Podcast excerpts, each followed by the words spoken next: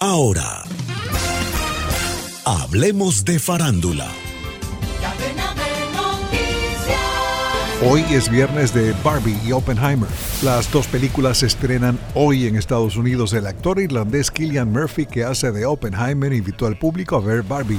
Ryan Gosling, Margot Robbie y Greta Gerwig son fans de la historia de la bomba atómica, la historia de Robert Oppenheimer. Solo hay 19 salas de cine en todo Estados Unidos equipadas para ver esa película en 70 milímetros y la más cercana a nosotros se encuentra en el Centro Comercial Rey de Prusia, en Pensilvania, a tres horas de manejo de Washington, así que habrá que conformarse con ver Oppenheimer en formato estándar.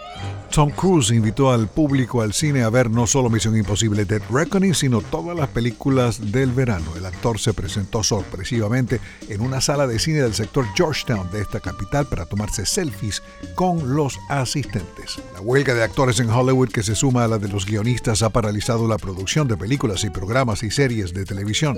Actores y guionistas argumentan que la transmisión por Internet que tanto se popularizó con la pandemia ahora ha hecho disminuir sus ingresos porque los estudios están pagando royalties mínimos en comparación con décadas anteriores cuando no existía el streaming. Programas nocturnos de entrevistas como los de Jimmy Fallon y Stephen Colbert están repitiendo episodios debido al paro de guionistas. Un suéter rojo adornado con un rebaño de ovejas que usó la princesa Diana podría subastarse en más de 80 mil dólares. El suéter muestra una oveja negra en medio de un patrón de ovejas blancas. Lady Diana Spencer fue fotografiada con el suéter de lana en 1981, poco después de su compromiso con el príncipe Carlos. Se ha especulado que a Diana le gustó el patrón de oveja negra porque se sentía como una extraña en la familia real. Una réplica del suéter fue usada en la cuarta temporada de The Crown. El suéter, que tiene un precio estimado de 50 mil a 80 mil dólares, estará en exhibición en Sotheby's en Nueva York del 7 al 13 de septiembre. La subasta en línea comienza el 31 de agosto y concluye el 14 de septiembre.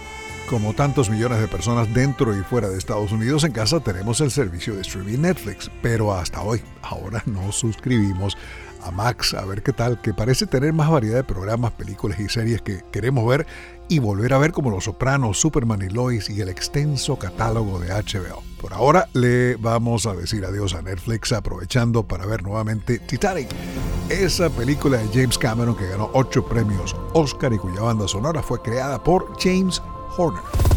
Descarga gratis la aplicación Red Radial. Ya está disponible para Android y encuentras siempre una radio para tu gusto.